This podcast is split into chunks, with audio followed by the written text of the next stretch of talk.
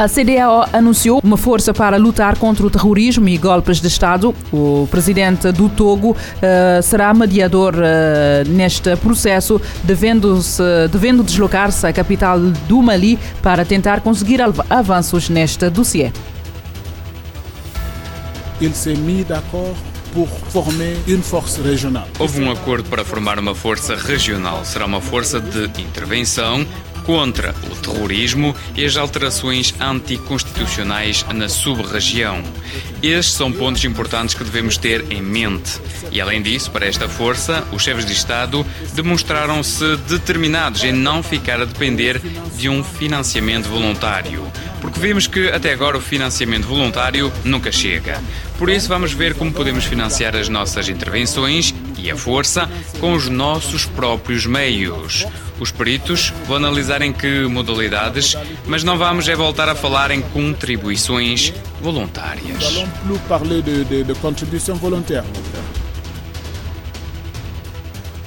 Esta foi uma das uh, decisões saídas da 62ª Cimeira de Chefes de Estado e de Governo da Comunidade Económica dos Estados da África Ocidental, realizada uh, no domingo. A CDAO instou o Mali a libertar os 46 soldados marfinenses detidos em território maliano desde há quatro meses. Bamako tem até 1 de janeiro para o efeito ou arrisca-se a ser alvo de uh, sanções.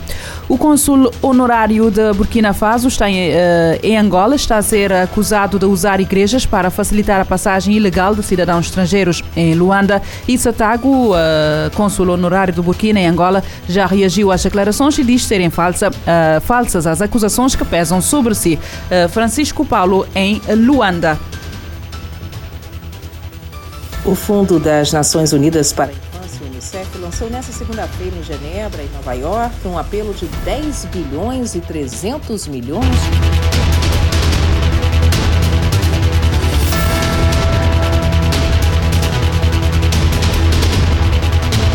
RFI, o advogado Sebastião Assurrei aponta que os estrangeiros vêm ao país como missionários para prestarem alegadamente serviço para o cônsul do Burkina Faso e Angola, Issa Tagu, na província do Conde Sul. A maior parte dos estrangeiros que estão aqui em Angola de forma ilegal estão tem dedo supostamente do cônsul, que são eles que pegam esses estrangeiros, colocam na igreja, depois colocam a trabalhar em várias cantinas para poder obter dinheiro. Então é esta a situação real que a nós nos entristece e como angolano também fazer uma denúncia pública aos órgãos de justiça quanto o trabalho e a atitude que tem tido o cônsul Burkina Faso em Angola Diante das acusações, Issa Tagu, cônsul do Burkina Faso de Angola, desmente e alega que o seu papel é apenas regularizar a situação migratória de cidadãos burkinabes e não promover a imigração ilegal. Eu sou cônsul de Burkina Faso. Quando aparecer um burkinabe, eu sou a obrigação de lhe receber e de tentar de lhe ajudar para se legalizar. Isso não é verdade. Não vou na fronteira, não paga nenhuma pessoa para vir aqui legalmente. É mentira. Quando quando vem um burkinabé no consulado aqui, se ele conseguir se identificar que é um burkinabé, eu tenho a obrigação de lhe ajudar. Francisco Paulo Luanda, RFI. Consul honorário de Burkina Faso em Angola, acusado de usar igrejas para facilitar a passagem ilegal de cidadãos estrangeiros em Luanda. Informações, entretanto, desmentidas por Issa Tago, eh, cônsul honorário do Burkina em Angola. O Parlamento da Indonésia, país com maior população muçulmana do mundo, aprovou uma revisão ao Código Penal que criminaliza e puna com pena da prisão o adultério e relações sexuais fora do casamento. O vice-presidente do Parlamento indonésio declarou como aprovada a proposta que recebeu a maioria dos votos no plenário. Segundo uma cópia do novo Código Penal obtida pela agência de notícias Associated Press, o sexo fora do casamento é punível com um ano de prisão e a coabitação com seis meses de prisão. As acusações de adultério devem ser baseadas em queixas apresentadas junto da polícia por um cônjuge ou pais ou filhos. As penas aplicam-se tanto a cidadãos indonésios como a estrangeiros a residir no país. A revisão, que introduz outras mudanças significativas no Código Penal do país, foi criticada por opositores como sendo um revés às liberdades na Indonésia por penalizar atividades normais e ameaçar a liberdade de expressão e o direito à privacidade. A polícia sul-africana apreendeu 200 quilos de cocaína na fronteira com Moçambique. A droga, avaliada em 29,3 milhões de rands, cerca de 1,6 milhões de euros, foi interceptada no sábado no posto de Lembombo, no, sul, eh, no lado sul-africano da principal fronteira entre os dois países. O motorista do caminhão, com matrícula de, matrícula de Gauteng, que atravessou a fronteira para a África do Sul a partir de Moçambique, declarou a sua mercadoria como sendo perucas. De acordo com o porta-voz da polícia sul-africana, o motorista do veículo pesado conseguiu fugir durante a inspeção dos funcionários alfandegários sob pretexto de que iria contactar o proprietário do caminhão. Mohala uh, referiu que a polícia apreendeu o veículo e a mercadoria para a investigação, acrescentando que as buscas policiais para localizar o motorista e o proprietário do caminhão prosseguem, não tendo sido efetuadas até o momento qualquer uh, detenção. A Unicef eh, pede o financiamento de emergência no valor de 10,3 mil milhões de dólares para assistência a mais de 173 milhões de pessoas. São dados avançados num comunicado do Unicef que aponta que este financiamento de emergência, intitulado Ação Humanitária para as Crianças, será dirigido a pessoas afetadas por crises humanitárias, pelos efeitos prolongados da pandemia a nível global e pela crescente ameaça de graves fenómenos climáticos.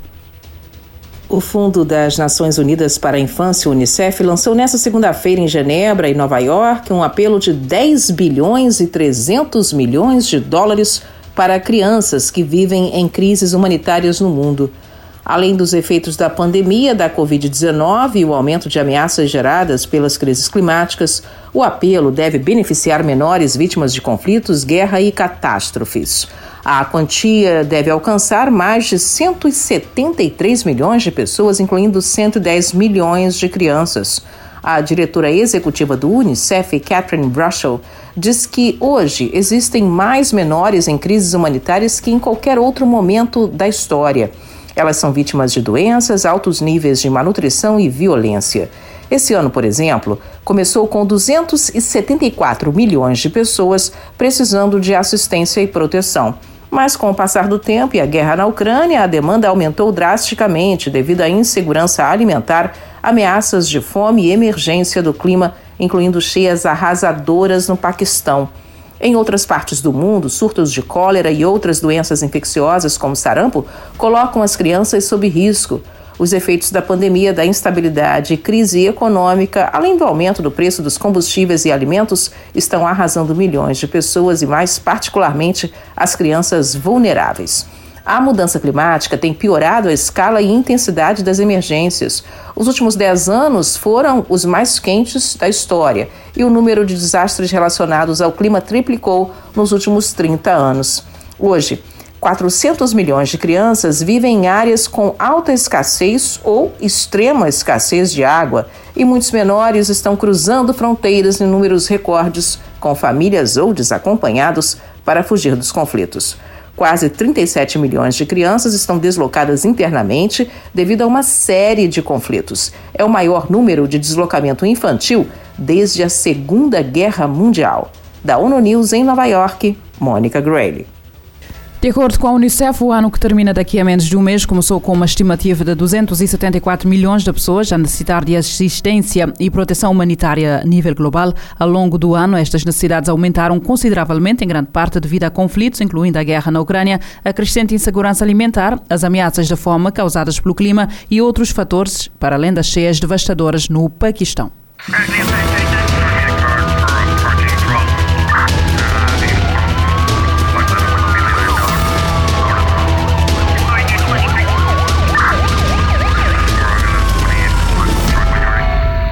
Este programa está disponível em formato podcast no Spotify e em radiomorabeza.cv.